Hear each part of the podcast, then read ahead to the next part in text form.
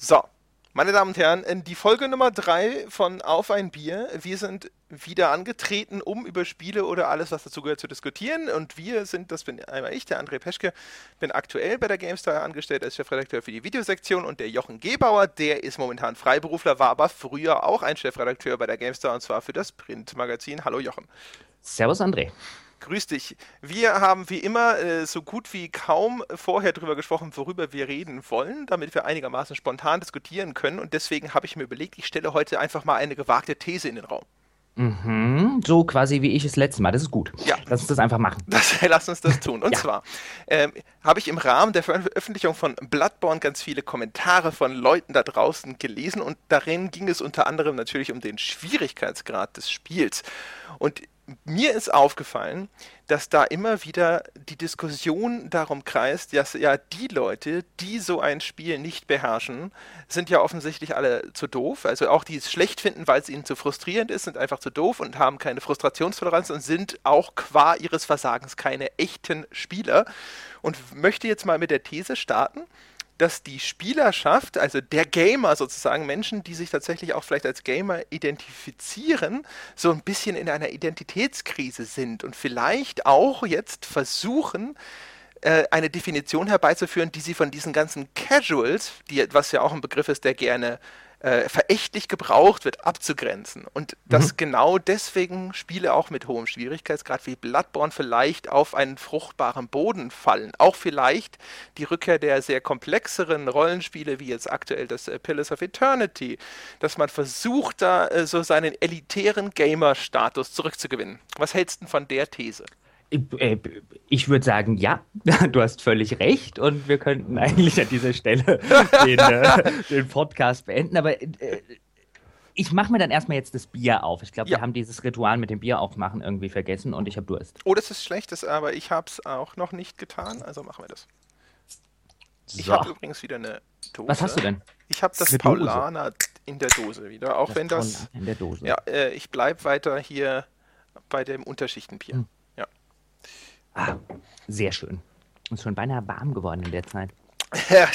Während der Ansprache. Während dieser Anmoderation. Ja. Nein, ähm, ich finde, äh, letztlich hast du es mit der, mit der These, glaube ich, schon relativ auf den, auf den Kopf getroffen. Ähm, ich finde aber, das ist kein Phänomen, das äh, irgendwie auf Spiele allgemein bezogen ist oder auf das Medium Spiele. Ich glaube, du hattest dasselbe, ob das jetzt bei Filmen ist, ob das irgendwie bei Literatur ist. Das hast du in jedem von diesen, von diesen Kunstmedien, dass du relativ am Anfang von diesem Medium hast du diese, diese eingefleischte Fangemeinde. Kann mich noch erinnern, als wir irgendwie vor keine Ahnung, 20 Jahren, 25 Jahren oder so angefangen haben damit. Also ich weiß noch bei mir, ich war so quasi der Außenseiter in der Schule. Mhm als, als, also ich war quasi der Nerd damals, weil Spiele und den ganzen Kram und die anderen, anderen Jungs haben, haben häufig was anderes gemacht. Also so der, die, so an den richtigen Gamen, wie man jetzt heute sagen würde, war ich, glaube ich, bei mir jetzt in der Klasse zum Beispiel der Einzige. Mhm. Und ich glaube, das hat sich jetzt heute natürlich sehr gewandelt. Du hast also immer mehr, gerade bei jungen Leuten, wenn ich bei meiner Nichte gucke, die ist, die ist 13, ich meine, die, die zocken alle. Ja. Äh, auch, die, auch die Mädels, was früher komplett undenkbar gewesen war, als ich irgendwie 13 war. ja. Und, Gamergate äh, übrigens, ne? Vielleicht Gamergate. ist auch das äh, ein, ein Problem für viele dieser alteingesessenen äh, Spieler, dass das so ein äh, Get Out of Our Treehouse-Ding ist, ja, dass Mädchen vielleicht einfach auch nicht zu diesem Club gehören. Nur mal so am Rande. Ich glaube, ich glaub, das spielt da durchaus auch eine Rolle, aber ich glaube, das ist jetzt weniger so eine sexistische ähm, Geschichte, auch wenn man es so wahrscheinlich umdefinieren könnte. Ähm, das ist halt wirklich dieses Get out of your treehouse, was äh, auf our treehouse, was du gerade gesagt hast. Du hast ja diesen, diesen äh, eingeschweißten alten Kern, so die, die echten Gamer. Wir waren ja schon quasi, wir waren ja Gründungsmitglieder. Ja, bevor es sozusagen. hip war. Genau, wir sind noch mit Bollerwagen durch die zerbombte Stadt gefahren, um, äh, äh, um uns das nächste Spiel zu holen. ähm, und die sind jetzt oder fühlen sich, glaube ich, so ein bisschen unter Beschuss von dem, was die draußen irgendwie als Casual Noobs wahrnehmen. Ne? Die ganzen Call of Duty Spieler und die ganzen FIFA Spieler. Und das sind ja alles keine richtigen Gamer. Die haben ja alle gar keine richtige Ahnung davon. Nicht so wie wir, die damals mit dem Bollerwagen barfuß den Berg hoch, die zerbombte Stadt im Winter bei minus 45 Grad. Ähm, aber das hast du, glaube ich, in, in jedem Bereich. Ich meine, ich kenne Leute, äh, äh, die totale Filmfreaks, wie sie sich selber nennen, äh, äh, sind. Und wenn du denen zum Beispiel sagst, dass du die, keine Ahnung, äh, äh, Lord of the Rings Verfilmung super findest, gucken sie dich an, als hättest du gerade was Unanständiges über Feldsalat gesagt. Und äh, ja, wenn du da nicht auf irgendwelche obskuren französischen Avantgarde-Filme stehst oder irgendwie Wim Wenders oder was weiß ich was, dann bist du halt ein Casual-Noob. Ja, ja, nicht mal Und, die Nebendarsteller kennt er. Äh, richtig. Ja. Und äh, ja, oder so David Cronenberg oder äh, sonst was. Da gibt es ja auch so diese, diese moderne Schiene. Wenn du da nicht David Lynch und, und David Cronenberg Sachen äh, äh total super findest und darüber vier Stunden lang äh, über das Meaning diskutieren willst, dann bist du ja auch nur so ein, so ein, so ein Casual-Filmgucker. Ja, der ist ja noch viel zu Mainstream. Der Cronenberg hier, ja. Andrei Tarkovsky, solltest du doch bitte schön interpretieren können. Äh, wer auch immer jetzt doch gleich das war. ähm, und ich glaube, so ähnlich hast du es, so ähnlich hast du es jetzt halt im, im Spielebereich. Und diese Leute sind ja aufrichtig davon überzeugt, dass diese, diese Position, die sie da einnehmen, so wir sind die einzig wahren Gamer, wir sind die einzigen, die die Kenner haben und die Ahnung haben, die sind ja aufrichtig davon überzeugt, dass das stimmt. Ja, natürlich. Und dann kommen solche Sachen raus. Mein, da werde ich jetzt was ein bisschen kontroverseres sagen, aber dann kommen Sachen raus wie Dark Souls. Dark Souls ist weil du es vorher von Bloodborne gesagt hast. Bloodborne habe ich jetzt selber noch nicht gespielt, aber wir können über Dark Souls reden. Dark Souls zum Beispiel ist ein, ist ein Spiel, was ja auch groß dargestellt wurde. Oh, endlich mal wieder ein Spiel für echte Gamer und äh, hoher Schwierigkeitsgrad und so weiter. Das Spiel ist nicht schwierig. Das Spiel ist die, die, die, das ist dieses Abused Spouse Syndrome, the Video Game. So sollte man das nennen. Weil ich habe jedes Mal, wenn mir jemand irgendwie über Dark Souls erzählt, und ich meine, ich habe Dark Souls 1 gespielt, ich habe Dark Souls 2 gespielt, jedes Mal, wenn mir einer drüber oh, erzählt, oh, das ist so schwierig und so anspruchsvoll und so weiter, nein, das ist nicht schwierig, das ist auch nicht anspruchsvoll. Das Ding ist einfach nur unfair. Das haut dir alle paar Minuten mal kräftig in die Fresse rein. Und dann musst du es nochmal spielen. Das ganze Ding funktioniert zu einem erheblichen Teil nur über Trial and Error. Mhm. Es hat schlicht unfaire Passagen, wo man von einer rein, rein objektiven Vari äh, Warte eigentlich sagen müsste, das müsste man eigentlich kritisieren. Das wird dort umstilisiert zu einem positiven Aspekt. Und ich sage deswegen Abused Spouse Syndrome, the Video Game, weil es mich immer wieder daran erinnert, an, an dieses, dieses Phänomen, man kriegt voll in die Fresse gehauen und fragt sich am Ende, ob das die eigene Schuld war. Anstatt die Schuld bei dem zu suchen, der mir in die Fresse haut. In der Tat.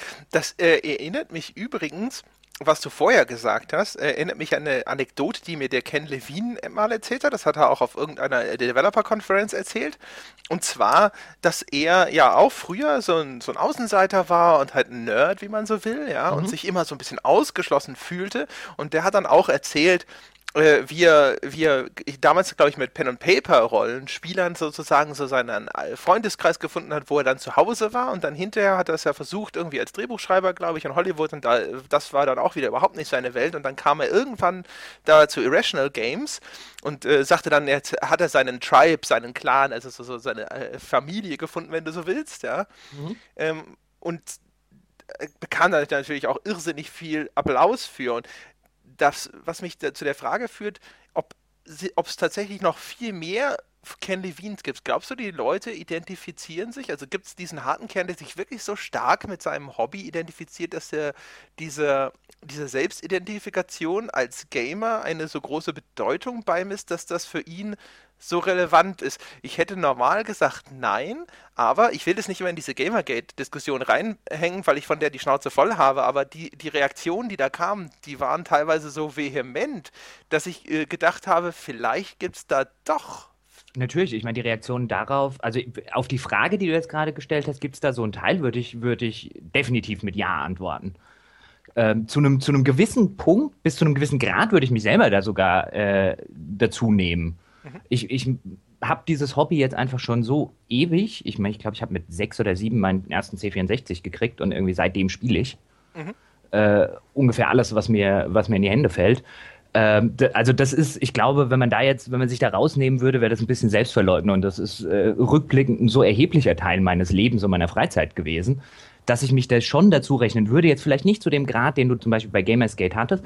Das war halt so diese typische äh, klassische Reaktion von, und ich überspitze das jetzt, was, in, was erzählt uns diese blöde Schlampe eigentlich irgendeine Scheiße von Videospielen, von der die blöde Tusse doch überhaupt keine Ahnung hat und jetzt will die uns in unser Hobby reinreden. Ja, und da hat sie doch vor zwei Jahren tatsächlich auch noch gesagt, äh, dass sie sich selber gar nicht so als Gamer sieht oder noch nicht, gar nicht viel gespielt hat. Ich gebe dir auch recht, also äh, das ist ja auch bei mir, ich bin ja aufgewachsen mit sogar ab dem VC20 quasi Computerspielen und würde das alles nicht missen wollen, aber irgendwie, ich habe mich da zwar immer zugehörig gefühlt, insofern, dass ich gedacht habe, ja, ich spiele auch und das interessiert mich alles.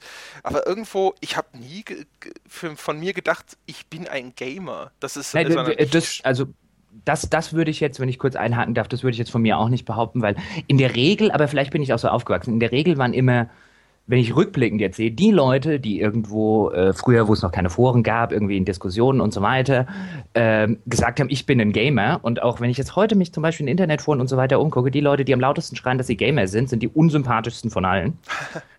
Äh, äh, vielleicht ist das so ein, ich will mich da gar nicht großartig zugehörig fühlen bei diesen, bei diesen selbsternannten Gamern. Weil da hast du wirklich so einen pseudo-elitären Haufen, ähm, und das hast du bei dieser Gamersgate-Diskussion wunderschön gesehen, wo ich irgendwie beide Seiten scheiße finde. Mhm. Ähm, also sowohl Sarkisian, bei der man, bei der man bei vielen Sachen echt ansetzen könnte und eine sachliche Kritik üben könnte mhm. an ihrer Kritik, die ja aber nicht kam, weil die andere Seite sofort mit diesem, mit diesem, mit diesem pseudo-elitären Gamer-Mist angefangen hat und äh, einen Strawman nach dem nächsten aufgebaut hat, auf den sie dann draufgehauen haben. Und wenn ich eine Sache nicht leiden kann, dann äh, äh sind es Leute, die sich für schlau halten und nur gegen, gegen Strohmänner kämpfen.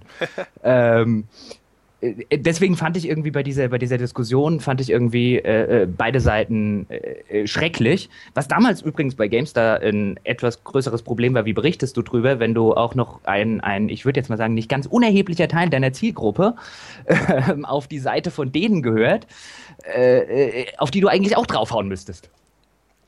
Äh, richtig, wobei man natürlich äh, sagen muss, so groß war es dann hinterher dann doch nicht. Nee, ich meine, das war, das war äh, Sturm im Wasserglas, aber diese, diese Stürme im Wasserglas hast du, hast du aus dieser, aus dieser Ecke äh, von, den, von diesen selbsternannten äh, äh, Hardcore-Gamern hast du eigentlich relativ häufig. Ja. Das also ist mein, ja, Entschuldigung, ja? das ist wahrscheinlich ja, glaubst du, das ist so quasi menschliche DNA, diese, dass das so aus so Gruppenzugehörigkeitsdingern entsteht, dass man immer, dass das, ich meine, man hat das so häufig, dass Leute äh, ihre Position, Dinge, die sie gut finden oder sowas, äh, zu so einer zu so einer, zur Zugehörigkeit zu irgendeiner Art von Elite umdeuten. Ich finde das auch auf Facebook immer so interessant, wenn dann darüber gewettert wird, äh, guck mal hier die, die äh, Bildschlagzeile oder sowas, das dumme Vieh liest, äh, wo ich immer das Gefühl habe, das wird hauptsächlich gemacht, damit man sich selber besser finden kann, damit man drüber steht und das, weil mhm. man ja nicht zu diesem dummen Haufen gehört. Mhm, natürlich. Äh, äh, das ist ja, das ist ja diese, diese, diese ganz klassische psychologische äh, Geschichte, dass irgendwie jeder hält sich ja selber für weit überdurchschnittlich intelligent. Was bedeutet, wir müssten einen Haufen von sehr, sehr äh, äh, schlauen Leuten und lauter Einsteins auf diesem Planeten haben. Aber das äh, kannst du ja auch, kannst du ja auch zum Beispiel, will dir ein Beispiel völlig abseits von irgendwelchen Medien nennen. Ähm, ich wohne ja in der Nähe von Darmstadt. Und mhm. Darmstadt 98 ist letztes Jahr überraschend in die zweite Liga aufgestiegen. Glückwunsch. Nun, nun kenne ich und spielen die äh, spielen aktuell jetzt gerade, als wir das aufnehmen, mit um den Aufstieg sogar in die erste Liga. Mhm. Das heißt, da ist jetzt nach etlichen Jahren, weil alter Traditionsverein und so weiter, ist da jetzt eine große Euphorie. Nun kenne ich Leute, die gehen seit seit ich die kenne, irgendwie seit seit 30 Jahren dort ins Stadion. Mhm. Äh, fahren auch auf die Auswärtsspiele und so weiter, sind dann Hardcore Darmstadt 98-Fans, waren die ganze Zeit in Oberliga-Zeiten, Regionalliga-Zeiten da, und die haben einem 30 Jahre lang erzählt, ich bin jetzt kein Darmstadt 98-Fan, ähm, aber wenn du halt Kumpels hast, dann fährst du halt ab und zu aber mit ins Stadion, den ganzen Spaß. Die haben mir irgendwie, die letzten sonst wie viele Jahre haben die mir immer erzählt, oh, Darmstadt gehört ja in den Profifußball, wir müssen endlich wieder ein volles Stadion haben, wir sind ja ein alter Traditionsverein und so weiter. Jetzt haben sie alles, was sie sich seit Jahren gewünscht haben. Und was ist jetzt das Thema in dieser Fanszene? Jetzt ist das Thema, dass die ganzen scheiß Erfolgsfans, die jetzt aus ihren Löchern gekrochen kamen, ja eigentlich gar keine richtigen Fans sind. ja. Und da hast du genau dasselbe Phänomen. Ja, das passt in der Tat wie die Faust aufs Auge. Das ist ganz witzig. Ich bin ja großer MMA-Fan und da ist es tatsächlich ganz genauso, nur jetzt da bezogen auf den ganzen Sport. MMA ist ja in den USA relativ groß, war aber auch dort bis, äh, keine Ahnung, Anfang 2000 eine totale Nischensportart und war vor allem auch dort, genauso wie es das bei uns jetzt noch ist, total verpönt als zu brutal und so weiter und mhm. so fort. Und äh, dann musste, mussten sich die Fans solche Sachen noch äh, auf VHS-Kassetten, ich habe das auch, meine ersten UFC-Events noch auf VHS-Kassette gesehen und sowas. Und damals war noch äh, großes Geschrei, oh Mensch, wenn der Sport doch nur größer und akzeptierter wäre. Jetzt, ja, 15 äh, Jahre später ist er zumindest in den USA erheblich größer und auch viel, viel akzeptierter. Und jetzt wird natürlich geweint über die ganzen Casual-Fans, die keine Ahnung haben, die, äh, weil zwischenzeitlich der Brock Lesnar aus der WWE rüber, also so aus diesem Pro-Wrestling, also wo alles nur gespielt und fake ist, rüberkam und so ein halbwegs mhm. erfolgreich äh, gewesen ist und so und dann seine Fans mitgebracht hat und diese ganzen Wrestling-Fans, die braucht man ja auch nicht und die will man ja auch nicht. Und es gibt jetzt auf einmal viel zu viel, jedes Wochenende ist eine Show, früher, da war ja viel mehr äh, Qualität Lametta. und nicht Quantität und so weiter und so fort. Ja. ja, ja. Früher war mehr Lametta. Ja, Mensch, um du. Mit, um mit, um mit Loriot zu sprechen. Ja, ich glaube, das hast du, das hast du ähm, in, in, in allen möglichen Bereichen dieses Phänomen, insbesondere in Bereichen, die erst vor historisch gesehen relativ kurzer Zeit noch absolute Nischen waren und dann in den Mainstream reingegangen sind. Ich meine, Spiele sind jetzt Mainstream, MMA, zumindest alles, was ich mitkriege. Ich bin da jetzt ja, wie du weißt, kein großer Fan, mhm. ähm, aber ist ja mittlerweile auch ein Mainstream-Phänomen, ja. zumindest in den USA. Ähm, und da hast du das, glaube ich, überall so, diesen, diesen, äh, diese alten Fans der Geburtsstunde, die sich jetzt so ein bisschen verraten und verkauft fühlen. Da kommt ja bei Spielen auch immer dieses, ähm, EA hat seine Seele verkauft, die haben ihre Seele verkauft und das und das und jenes. Die, die, die Leute fühlen sich ja verkauft dann von diesem Going Mainstream. Ja. Die fühlen ja ihre Ideale, die sie damit verbunden haben. Äh, äh, wurden quasi, da wurde dann die Erstgeburt für ein Linsengericht verkauft. Und ähm, das hast du, glaube ich, in relativ vielen Bereichen. Ich finde halt spannend, wie sich das bei Spielen zum Beispiel äußert. Bei Spielen hast du ja immer diese Diskussion um diesen Schwierigkeitsgrad oder um den Anspruch dieses Spiels. Daran machen es ja viele Hardcore-Gamer immer fest. Ich meine, dann hast du, hast du zum Beispiel den Fall Dark Souls. Mhm äh, das ja daran festgemacht wird. Und ich meine, das ist ein ganz, ganz cleveres Stückchen, Stückchen Software, das, das diesen Leuten ganz, ganz gut in die Karten spielt, das offensichtlich für dieses Zielpublikum auch wirklich gut optimiert ist. Ich habe da ja gar nichts dagegen, wem das, wem das alles Spaß macht und so weiter. Ich habe nur was dagegen, wenn mir jemand irgendwie erzählen will, ähm, man sei nicht hardcore genug, wenn man Dark Souls nicht mag. Mhm. Ähm, weil das ist dumm. und ja. äh, das hast du aber auch in vielen anderen Bereichen. Wenn du jetzt zum Beispiel diese Assassin's Creeds und die Call of Duties, da wird sich dann an allen Teilen drüber beschwert, dass die ja viel zu anspruchslos seien und kein hoher Schwierigkeitsgrad. Und früher sei ja alles besser gewesen. Und was ich da lustig an dieser Diskussion fand, ist, diese Leute kommen meistens also jetzt rein vom Alter her gesehen, kommen meistens so aus der gleichen Generation wie wir. Mhm. Und jetzt denkt mal zurück an so die ach so goldenen 80er, 90er Jahre. Natürlich gab es dort echt schwierige Spiele. Mhm. Aber vieles von dem, was man insbesondere, als es so in den 90ern mit CD-ROM-Laufwerken und diesem ganzen Spaß hochkam, ähm, war nicht anspruchsloser oder voller als den Kram, den du heute hast. Also mitunter vom Schwierigkeitsgrad abgesehen teilweise, würde ich behaupten, sogar erheblich anspruchsloser. Natürlich, also jedes, äh, nehmen wir jetzt mal ein plakatives Beispiel, jedes Call of Duty so äh, ist anspruchsvoller als ein Doom. So, natürlich, natürlich hat man damals bei Doom seinen ersten Ego-Shooter gespielt und man kannte die noch nicht in- und auswendig, also die Mechaniken und wie das Ganze funktioniert, das war alles neu, das war 3D, das war super, kann ich alles voll und ganz nachvollziehen. Ein anspruchsvolles Spiel ist das nicht, ist eigentlich ein sehr anspruchsloses Spiel. Und den, den ähnlichen Fall hast du bei, bei sehr vielen von diesen heute etwas verklärten Spielen oder du hast den umgekehrten Fall von absolut, äh, also anspruchsvoll auf einem Punkt, der eigentlich gar nicht sein muss wenn ich jetzt zum Beispiel nehme, was total ja vergöttert wird, sind die Baldur's Gates. Ja. Und ich meine, ich mag die Baldur's Gates. Äh, äh, bevor jetzt gleich jemand sagt, äh, wie der, der, Jochen ist Baldur's Gate Hater, nein. Ähm, aber ich halte, also das erste für ziemlich und das zweite für ein bisschen latent, halte die auch im historischen Kontext für ziemlich überbewertet. Aha. Auch im Vergleich zu dem, was damals erschienen ist. Zum Beispiel Fallout, äh, äh, Fallout 2 ist in jeder Hinsicht, finde ich, das bessere Spiel als Baldur's Gate 2. Mhm, mhm. Ähm, auch oh, ein Arcanum ist, ist, besser. Das wäre jetzt tatsächlich vielleicht eine, eine Debatte wert. Beim ersten Baldur's Gate gebe ich dir sofort recht.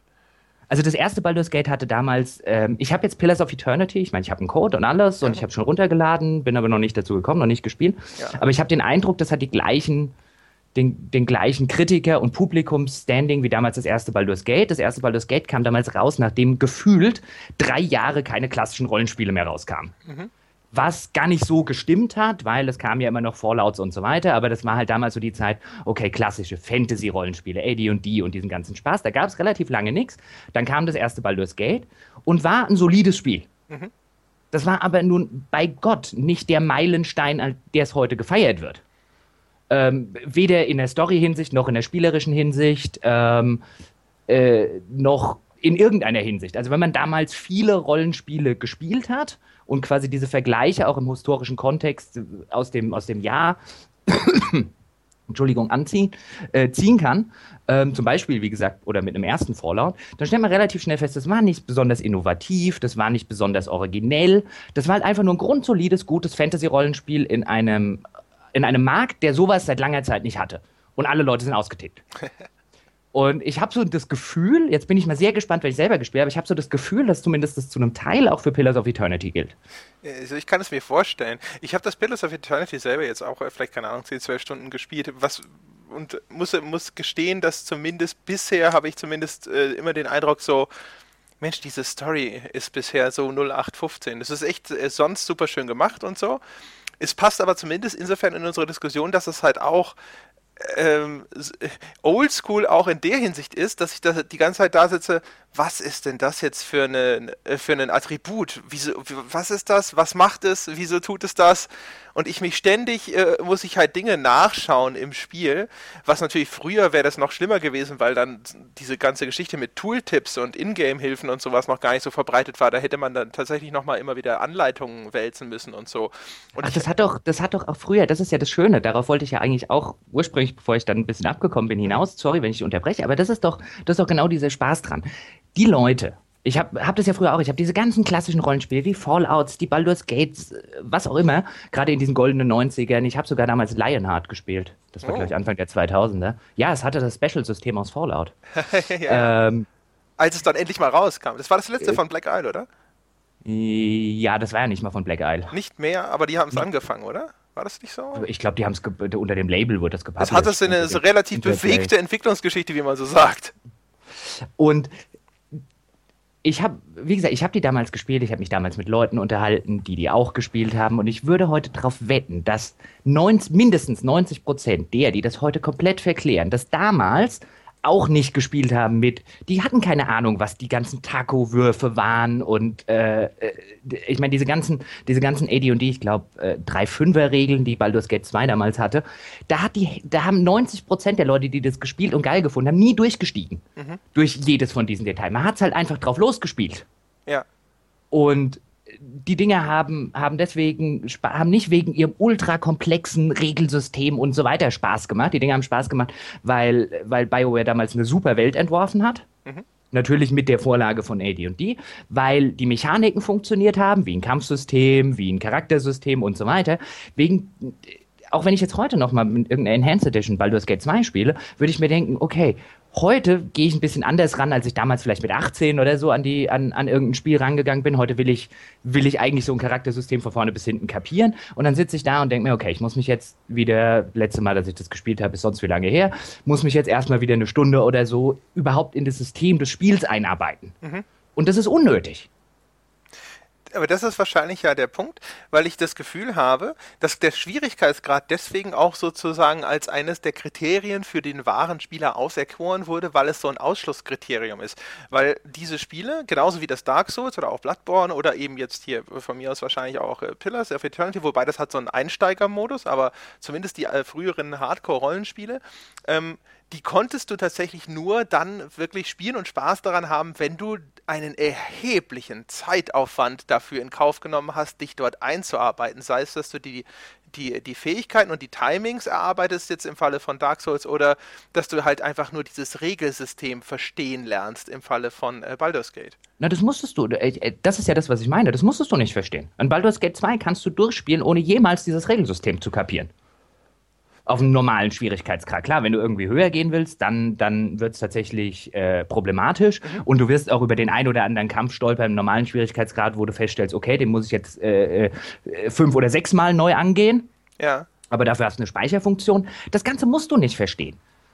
Diese, diese ganze, dieser ganze äh, Wahn, gerade jetzt bei Rollenspielen, auf diese alten, komplexen Systeme und so weiter, äh, das ist ja das, was ich meine, kommt, wie gesagt, ich würde da Geld drauf wetten, kommt von Leuten, die, als die es damals gespielt haben und geil gefunden haben, dieses System nie kapiert haben. Mhm. Weil du es einfach nicht verstehen musstest. Kannst, konntest du da drauf losspielen. Ich kann, kann mich nur, nur daran erinnern, dass ich bei Baldur's Gate 1 tatsächlich genau daran gescheitert bin. Ich bin da gestorben am Anfang wie die Sau und dann habe ich irgendwann gedacht, so, weißt du was, du bist einfach nicht unterhaltsam genug. Ich habe keine Lust mehr. Ähm, oder, also was ich zum Beispiel, bei, jetzt kommen wir so ein bisschen in diese Charaktersystem-Diskussion, mhm. ähm, was ich da viel, viel wichtiger finde, ist, dass das Charaktersystem Spaß macht bei der Entwicklung deines, deines, deiner, deiner Protagonisten. Mhm. Deswegen nehme ich immer wieder gerne Fallout, ähm, die dieses Special-System hatten. Mhm. Und mit den, mit den Perks, die du dann bei jedem zweiten oder dritten Stufenaufstieg, das je nach Fallout immer unterschiedlich hast, das ist ein super spaßiges Charaktersystem, weil jeder Level-Up, du freust dich drauf und du kriegst tatsächlich eine, eine handfeste Belohnung. Mhm. Weil dieses Perk-System einfach super ist. Ich meine, deswegen hat es ja Bethesda dann bei Fallout 3 und äh, Fallout New Vegas dann von Obsidian, die haben es ja übernommen. Mhm ähm, weil es einfach ein super Charaktersystem ist. Und das ist relativ einfach, dort durchzusteigen. Ähm, das AD&D-System, ich, mein, ich glaube, ich habe angefangen damals mit Rollenspielen, mit diesen ganzen Pools of Radiance und Curse of the Asia Bonds, die alle schon dieses AD&D-System hatten. Mhm. Ähm, das, das funktioniert auch ganz gut im Hinblick auf, deine Charaktere entwickeln sich wirklich schön spürbar weiter. Mhm. Ähm, und deswegen bin ich immer ein ganz großer Fan von und verstehe auch, warum viele Leute Fans von diesen Spielen sind, weil das diese Pen-and-Paper-Systeme sind. Da, da, merkst du halt diese Pen-and-Paper-Einflüsse, wo du ja wirklich ein System brauchst, in dem sich dein Charakter weiterentwickelt, sonst macht das ganze Pen-and-Paper-Zeug keinen Spaß mehr. Mhm. Und wenn ich das mit heutigen Rollenspielen, wenn ich das zum Beispiel mit dem Dragon Age Inquisition, das ein Wegwerf-Charaktersystem hat, ja. Äh, vergleiche, dann fehlen mir da tatsächlich diese Pen-and-Paper-Einflüsse, mir persönlich jetzt, das könnte man dann auch wieder hardcore-elitär nennen, ja. aber die fehlen mir ein bisschen, weil ich bei keinem von diesen modernen Rollenspielen mehr den Eindruck habe, dass sich da meine Figur so wirklich weiterentwickelt. Das stimmt. Also ich finde auch immer den Anspruch, den man an so ein Charaktersystem stellen muss, ist, dass man tatsächlich auch das Gefühl hat, dass da was passiert, wenn ich diese Statistiken verändere. Ich finde aber umgekehrt zum Beispiel, dass äh, das fiel mir ein, als du sagtest, dass das wahrscheinlich damals viele gespielt haben, die diese Charaktersysteme auch nicht verstanden haben. Teilweise ist da ja auch einfach Müll in diesen Charaktersystemen. Die sind dann äh, komplex, weil sie dich halt erschlagen mit, mit Zeug, das du vielleicht äh, bedienen musst in irgendeiner Form. Aber den Begriff des Dump-Stats äh, gibt es ja nicht umsonst, ja. Das ist, das ist richtig, das, das wird ja auch wieder, das wird auch gerne, da hast du echt recht, in den Diskussionen äh, äh vergessen, ist halt, wie schlecht balanciert diese Dinger waren. Also du konntest ja auch, wenn, nehmen wir jetzt zum Beispiel ein Fallout 2. Bei einem Fallout 2, wenn du in die falschen Charakterwerte äh, äh, steckst, in die falschen Skills äh, steckst, dann kannst du das Ding irgendwann, hast du dich an der Wand gespielt. Mhm.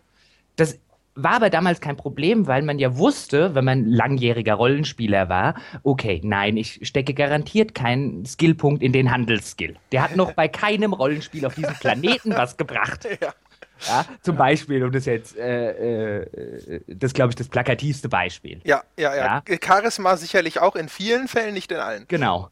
Ähm, da hat man halt ungefähr schon, dadurch, weil man schon ein paar gespielt hat, hat man schon instinktiv relativ genau gewusst, okay, das wäre jetzt wieder das und so weiter. Wenn wir jetzt zum Beispiel bei Baldur's Gate, bei Baldur's Gate 2 sind, das hat ja diese ganzen, diese ganzen äh, äh, Advanced Kids Charakterklassen, die mhm. damals das AD&D-System hatte. Da kannst du ja irgendwie in Ken Tai heißt der, glaube ich. Irgendwie, du kannst Dual-Klassen, du kannst Triple-Klassen. Ähm, also allein bei der Charaktererschaffung kannst du da schon, kannst du da schon Stunden um Stunden äh, verbringen. Und viele von diesen ganzen Kits und Klassen sind halt einfach grässlich ausbalanciert. Mhm. Weil du es natürlich für ein für ein Computerrollenspiel ganz anders äh, äh, das Balancing gar nicht reinbringen kannst, weil du halt einfach nicht den Game Master hast, wie bei einem Pen and Paper Spiel, der natürlich auf jede Situation individuell reagieren kann. Ja, Ganz genau, da müsste man ja tatsächlich jedes Mal irgendwelche Effekte und Vorteile und alternative Verläufe dafür programmieren und das geschieht natürlich dann nicht.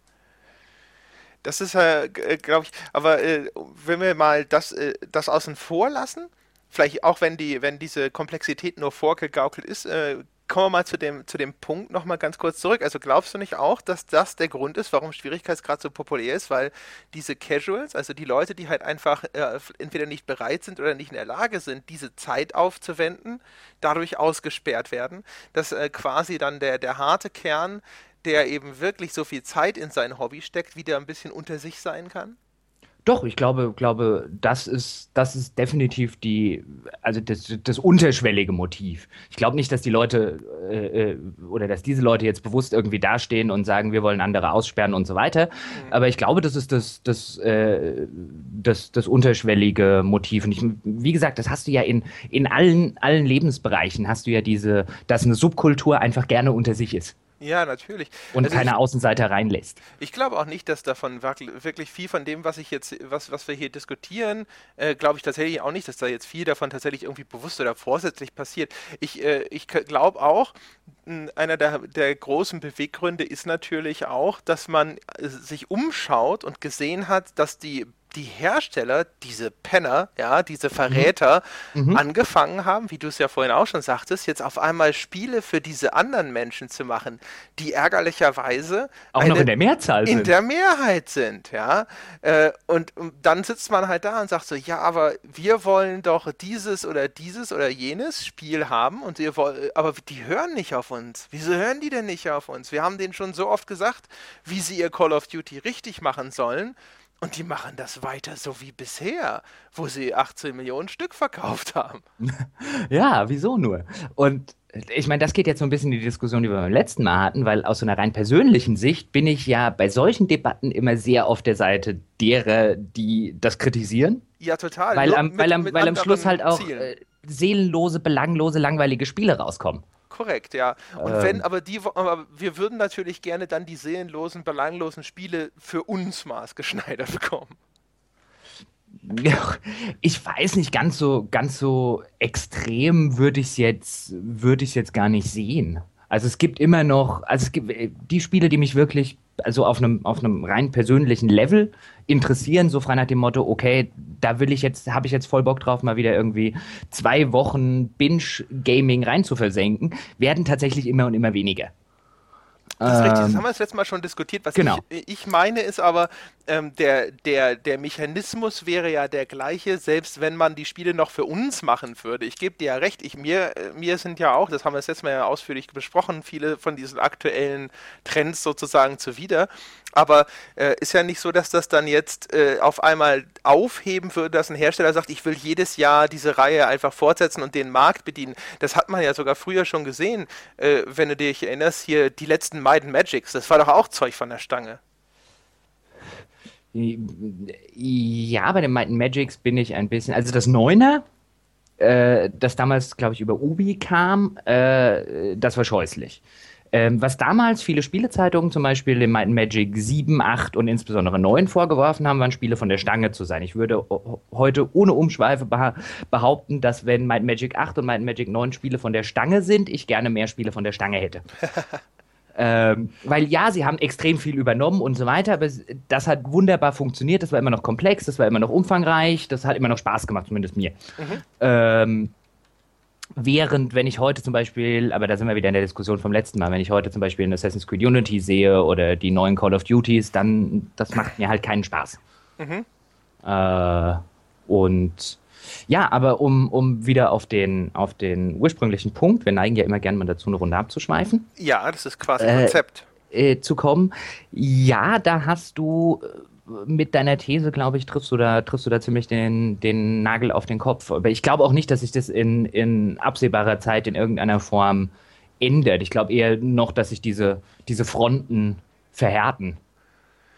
Es gibt ja auch keinen Grund, warum sich das großartig ändern sollte.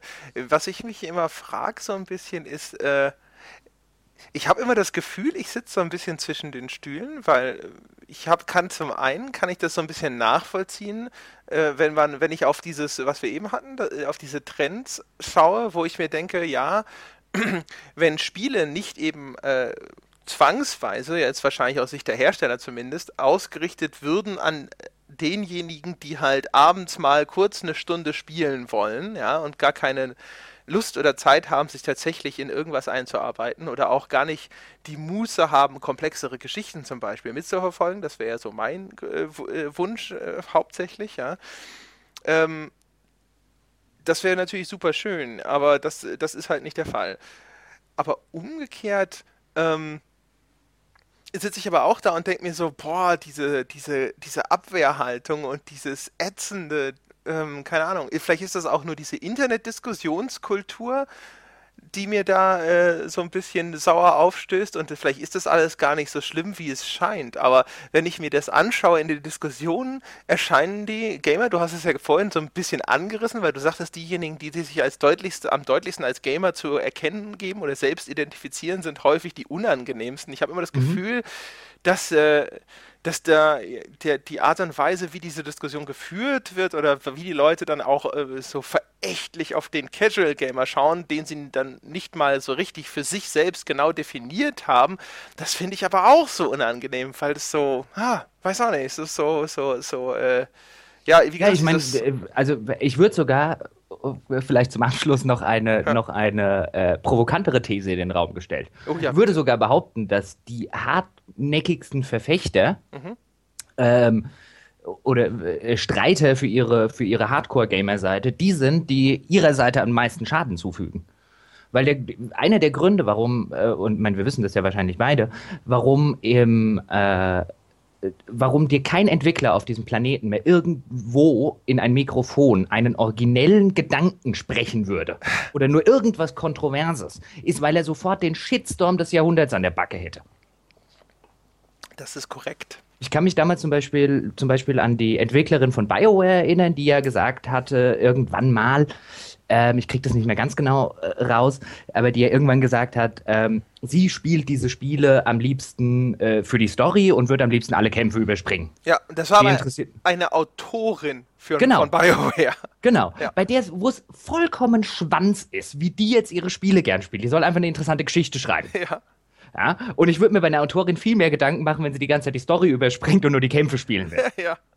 Ähm, aber was da für ein Shitstorm losgetreten worden ist, oder wenn jetzt irgendwie, keine Ahnung, irgendein Designer, Sid Meier hat neulich mal irgendwas gesagt, ich krieg's auch nicht mehr zusammen, sofort Internet-Shitstorm drauf. Dann kommen diese ganzen selbsternannten Hardcore-Gamer und sorgen dafür, dass niemand in dieser Scheißindustrie mehr das Maul aufreißt, weil jeder Angst hat, er kriegt diesen Internet-Shitstorm von diesen ewig gestrigen Idioten ab. Mhm. Und die freuen sich dann ja auch noch, wenn dieser scheiß Shitstorm abgebrannt war. So, oh, wir hätten, sie hätten tatsächlich irgendwie was bewegt. Ähm, und raffen nicht, dass das Einzige, was sie bewegen, das ist, dass es nur noch mehr 0815 Blabla und 0815 Spiele gibt. Weil alles, was anecken könnte, wird ja heute nicht mehr produziert, weil wenn du in dieser Gamer-Community aneckst, hast du ein Problem. Ja. Also ich glaube, es gibt keine oder ich würde zumindest keine kennen. Also wahrscheinlich gibt es die in irgendeinem, in irgendeinem Fall, wahrscheinlich wenn du in US-Waffenforen gehst oder sonst wo. ähm, aber ich kenne keine Community, die so giftig, so oder zumindest zu einem Teil, so giftig, so, so unsympathisch, so kotzbrockig und äh, diskutiert und auch, auch mit, mit gewissen Aussagen umgeht, wie, äh, wie die Gamer-Community. Ja, und legt sich damit auch regelmäßig so, so andere Eier.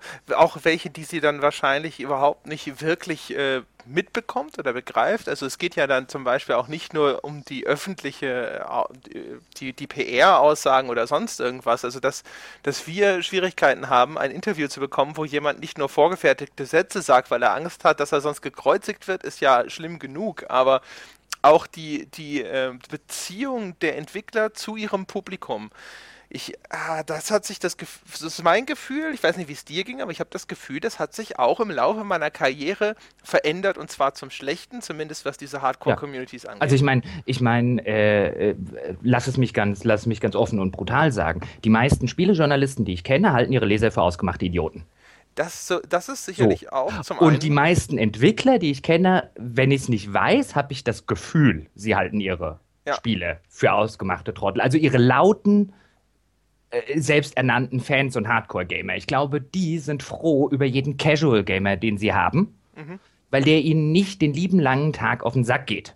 Oder am Ende tatsächlich sie sogar mal lobt. Ja, also das auf die Entwickler wollte ich hinaus. Es stimmt, dass auch Spielejournalisten das gefühlt äh, im, im Laufe der Zeit eher zynischer geworden sind und die sind schon auf einem guten Niveau eingestiegen.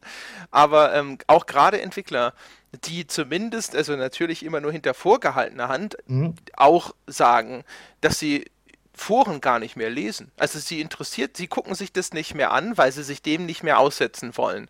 Ja? Das kannst du, das kannst du ja auch nicht, das kannst du ja auch nicht machen. Also ganz, ganz ehrlich, wenn ich jetzt in, in meine Zeit als Spielejournalist zurückdenke, du äh, veröffentlichst irgendwie einen Artikel ähm, und liest die Kommentare drunter. Mhm. Und wenn du da keine, keine kein gewisses äh, Selbstvertrauen und auch vielleicht ein gewisses Selbstwertgefühl hast und ein bisschen offensiv mit der Sache umgeht. Ich weiß, du diskutierst zum Beispiel auch gerne äh, unter deinen Kommentaren oder bei YouTube und so weiter. Mhm. Ähm, aber ich kann voll und ganz da schon verstehen, wenn ein Kollege gesagt hat, er will da nicht mehr reingucken. Der, weil ich kann dann verstehen, warum man vielleicht abends irgendwie wach liegt oder äh, äh, sich da tatsächlich irgendwie Kopf drum macht, sich fürchterlich ärgert mhm. und so weiter und so fort, weil da halt Sachen drinstehen. Und es geht ja nicht, das ist ja das Schöne, es geht ja nicht darum, dass die Leute überhaupt nicht kritisiert werden wollen. Es geht ja wirklich häufig genug um den Ton, um die Unterstellungen, um die äh, äh teilweise wirklich strafrechtlich relevanten Verleumdungen, die da drin stehen, äh, das halt jegliches Maß übersprungen hat. Und wenn ich mir dann überlege, ich werde Spieleentwickler, wenn ich heute in irgendein x-beliebiges Forum bei denen reingucke, ungefähr zwei Wochen nach Release, mhm. dann würde ich doch einen Teufel tun und da noch in ein Forum gucken. ja, nicht, nicht, weil ich mich der Kritik nicht stellen will, sondern weil ich, von wie vielen Leuten kriege ich denn dort drin gesagt, dass ich entweder A, dumm, B, inkompetent, C, ein äh, widerliches, finanzgeiles Arschloch. Also ich meine, ja. Äh, such dir halt irgendeine Verleumdung aus. Und das ist ja, und es endet sogar ja nicht mal da. Ich habe mal äh, vor gar nicht so langer Zeit, zwei Jahren oder so, habe ich mit äh, Leuten von Activision und von Call of Duty gesprochen.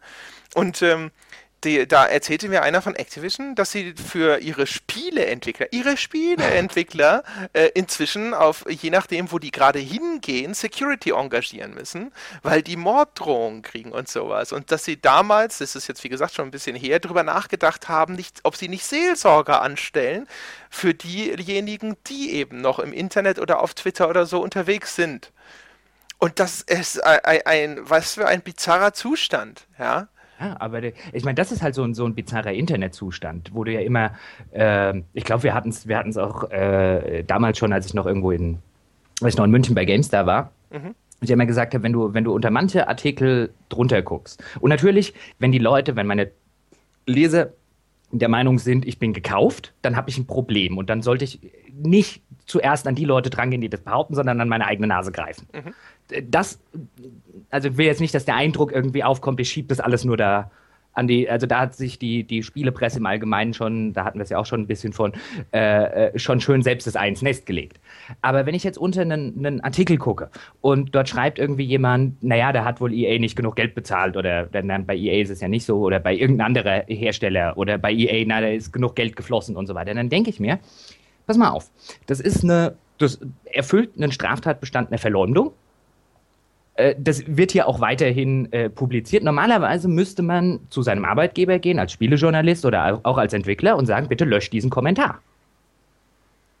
Nur wenn du das machst, hast du natürlich den riesigsten Shitstorm an der Backe, so von wegen, oh, hier wird zensiert, weil ja mit dem Wort Zensur immer umgegangen wird äh, äh von Leuten, die offensichtlich keine Ahnung haben, was das bedeutet. Meinungsfreiheit. Ja, ja, oder das, ja, die offensichtlich auch keine Ahnung haben, was das bedeutet.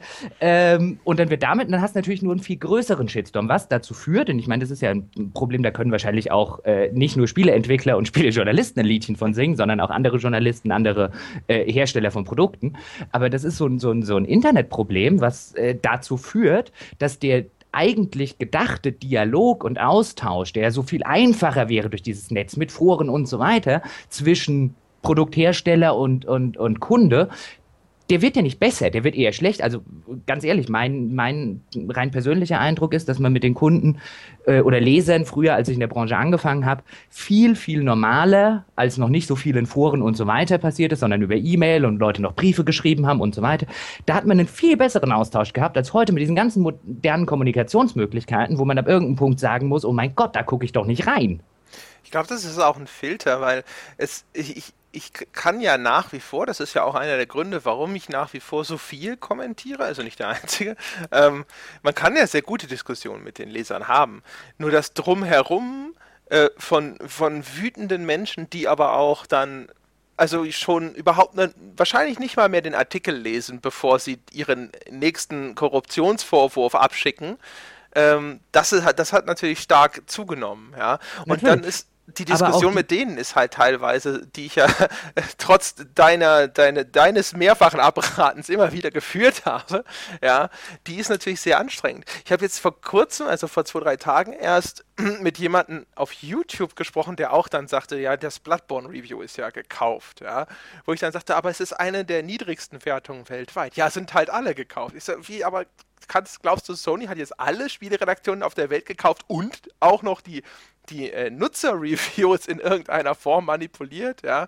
Ja, aber, das, also, aber ja. Weißt, ne? Ja, natürlich. Also, da, wie ich dir schon mehrfach sagte, also auf dem Niveau brauchst du nicht zu diskutieren. Ich finde es ja auch, was ich ja äh, spannend bei solchen Sachen finde, ist auch noch die die, die Dreistigkeit dieser Menschen, die ja keinerlei Problem haben, dir quasi ins Gesicht zu sagen, dass du, dass du gekauft bist aber wenn du sie dann zum Beispiel, was weiß ich, Narschloch nennen würdest, würden sie austicken.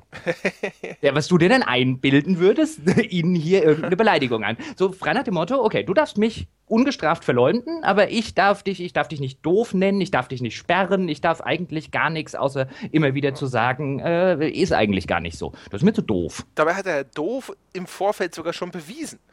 Äh, ja, naja, und auch da jetzt wieder, bevor es jetzt auf den falschen, ja. äh, äh, bevor es in den falsch, falsche Hälse gerät, ich kann ja bis zu einem gewissen Grad verstehen, warum so ein Eindruck bei dem einen oder anderen Test oder bei der einen oder anderen Sache im Laufe der Jahre aufgekommen ist. Voll und ganz. Als, als Leser äh, hätte ich mir wahrscheinlich bei einigen Sachen oder habe ich mir sogar in der Zwischen äh, immer mal wieder bei einigen Sachen gedacht, ob das mit rechten Dingen zugegangen ist, not sure. ähm, aber es ist halt wie gesagt, eine Sache, sich den ganzen Kram zu denken oder ihn vielleicht mal äh, in einer sachlichen Weise zu äußern oder eine andere halt äh, äh, jemandem öffentlich äh, äh, Korrumpiertheit vorzuwerfen. Ja, ja, durchaus. Also verstehen kann ich das auch. Also ich kann auch verstehen natürlich, wo das herkommt, dass äh, die Spielepresse offensichtlich ja auch global äh, zu einem gewissen Grad Vertrauen eingebüßt hat. Was ja auch, äh, und das ist jetzt der andere Teil, einer der Gründe ist, warum ich der Meinung bin, dass man da nach wie vor eben mit den Leuten sprechen muss. Und damit, weil ich glaube, ein Teil da kommt eben auch daher, dass äh, dass viele Journalisten irgendwann mal ver vergessen haben oder verpennt haben, tatsächlich mit ihren Lesern zu reden. Äh, und jetzt natürlich ist, äh, wo man das lange Zeit verschlafen hat, dann äh, hat man quasi diese Community, die zu einem Teil aus Leuten besteht, die du vielleicht einfach nicht mehr erreichst, egal was du sagst. Aber das also ist jetzt, eine jetzt kommen Diskussion. Wir, genau, jetzt kämen wir in eine andere Diskussion, weil genau. ich glaube eigentlich, dass der Zug abgefahren ist. Chuchu, ja. Chuchu. Ich glaube, wir sind mit unserer ursprünglichen Diskussion allerdings einigermaßen durch. Oder hast du noch irgendwas hinzuzufügen? Jetzt so spontan habe ich hinzuzufügen, Prost. habe viel zu wenig Bier im Laufe dieser Diskussion. Ich habe zu viel geredet und zu wenig getrunken. Ausgezeichnet, ja. Ich, äh, wie, wie, ausgezeichnet? Ich halte das für ein hervorragendes Schlusswort. Ja, Prost. Leide ich, dann leide ich wieder unter Unterhopfung. Das wollen wir nicht. Nein. Ja. Und äh, würde sagen, wir sind mal ausnahmsweise unter einer Stunde geblieben, aber das ist nicht schlimm, es ist auch nicht viel unter einer Stunde. Von daher würde ich sagen, äh, super, Prost alle zusammen mhm. und wir sehen und hören uns. Hören, sehen wir uns eigentlich irgendwann mal? Jochen, hast du eine Webcam gekauft? Äh, ja, aber sie hatte nicht funktioniert, dann habe ich sie wieder zurückgeschickt. Mhm.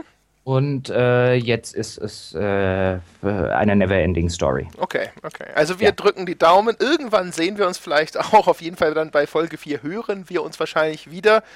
Äh, worüber wir dann sprechen, wissen wir, glaube ich, noch nicht. Oder hast du schon, ein, hast du schon was in der Hinterhand?